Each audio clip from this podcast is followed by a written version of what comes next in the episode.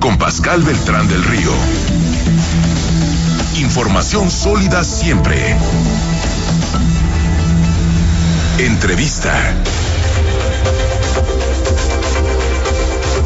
Bueno, mucha discusión sobre la iniciativa presentada por el senador Ricardo Monreal para desaparecer al IFT, la COFESE y la CRE y crear un nuevo organismo regulador. Eh, ayer, ante pues eh, muchas eh, manifestaciones de preocupación por esta iniciativa, Ricardo Monreal dijo que se discutiría en Parlamento abierto. y vamos a hablar al respecto con Fernanda Ballesteros, quien es coordinadora del programa de regulación y competencia económica de México Evalúa. Fernanda, bienvenida al programa, ¿cómo estás?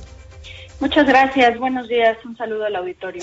Bueno, ¿cuál es tu, tu opinión sobre esta iniciativa, sobre el trabajo de los organismos reguladores y la intención pues de crear un instituto que englobe eh, a la al IFT, la COFES y la CRE?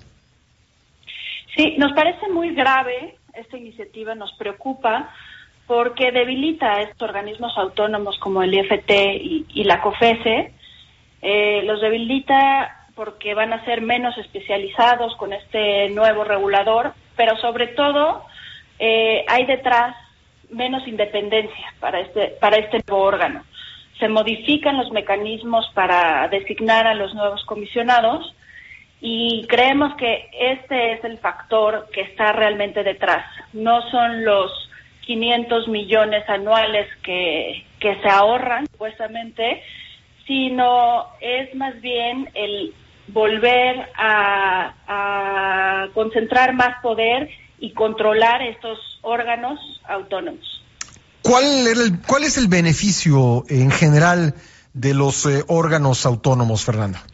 Sí, estos, pues estos organismos son muy importantes para la vida de los mexicanos. El Instituto Federal de Telecomunicaciones, por ejemplo, pues eh, de, ellos dependen el que podamos tener mejores servicios de telecomunicaciones y de radiodifusión. Y desde que se volvieron un órgano constitucional autónomo, ya hemos visto beneficios tangibles para el consumidor mexicano. Eh, ha habido reducción de tarifas tanto en materia de, eh, de Internet como de telefonía se, calculan eh, 44.500 millones de ahorros en este tipo de tarifas, ¿no? Entonces, contrastado con los 500 eh, millones anuales, pues la verdad es que no, no, no salen las cuentas. O, sea, que un mercado de telecomunicaciones sin un órgano regulador, pues eh, el resultado sería menor competencia y mayores precios para los consumidores. Parte del objetivo del IPT es también garantizar la competencia de, de este de este sector y de la CAFESE pues es transversalmente, ¿no? O sea, la COFESE es la autoridad que, que garantiza la competencia en México en todos los mercados y precisamente lo que se busca es entre más competencia que haya una disminución en los precios, porque los monopolios lo que generan es un, es un sobreprecio que acaba afectando al bolsillo del consumidor. Entonces es muy importante que al frente de estos organismos estén personas especializadas con los conocimientos técnicos. Y en esta nueva iniciativa eso ya no, no existiría, ¿no? Se quita la etapa de evaluación de conocimientos, que, eh, que llevaba un comité de evaluación conformado por Banjico y por el INEGI y se quita también la ratificación del Senado. Eh, Freda, ¿qué opinas del argumento de que en otros países eh, pues han eh, concentrado los órganos autónomos en uno solo? Se, utiliza en la iniciativa el ejemplo del modelo español. desde México Valora nos parece que no es ni siquiera este modelo el que se está siguiendo. No hay una coherencia en, la razón de ser de por qué el órgano, el regulador de telecomunicaciones y eh, de energía, ni siquiera en todos los mercados, solo solo se, va, se enfocaría en el, en el sistema eléctrico, cuando en el español, pues sí son la mayoría de los reguladores los reguladores de red. Aquí no se incluye, por ejemplo, el regulador ferroviario.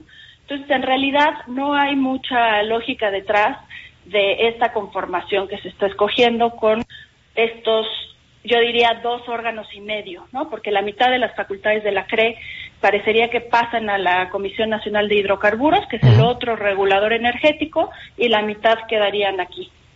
Entonces, ni siquiera creo que está ahí el debate. Además, es un modelo que ha sido muy criticado y, que se ha visto muy afectado en España, pero creo que ni siquiera estamos en ese punto. Me parece que aquí es un tema de eh, debilitar y, tener mayor influencia política en las decisiones de estos órganos. Bueno, pues eh, creo que creo que se ha tomado nota eh, por parte de Ricardo Monreal de algunas de estas observaciones y, y de ahí eh, pues la decisión de que esto se discuta en Parlamento abierto. ¿Les parece a ustedes suficiente o aún así mantienen preocupaciones? Yo creo que estos temas se deben de discutir. se ha mostrado un gran interés por diferentes grupos de expertos y organizaciones eh, y, que se discuta, pero que se discuta con argumentos, con datos, con evidencia y sin duda los 500 millones que nos dicen que, nos vamos a beneficiar no, no corresponden con todas las afectaciones y, y los costos que traería. Bueno, eh, pues eh, también está la dificultad de, de, llevar esto a cabo por ser reforma constitucional. Eh, la oposición, en particular el, el PAN y el PRI, han dicho que no van adelante con esto. Sí, claro, o sea, tendría que pasar por, por las legislaturas de los estados también.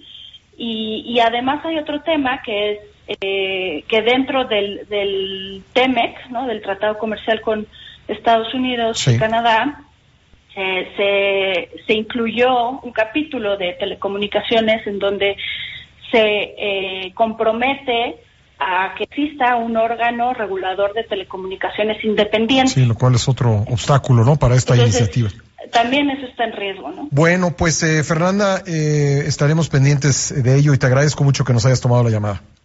Gracias a ti, Pascal. Gracias, muy amable. Fernanda Ballesteros, coordinadora del Programa de Regulación y Competencia Económica de México, Evalúa. Son las ocho con trece en el tiempo del centro. Vamos a hacer una breve pausa y regresamos con más en esta primera emisión de imagen. No se vaya.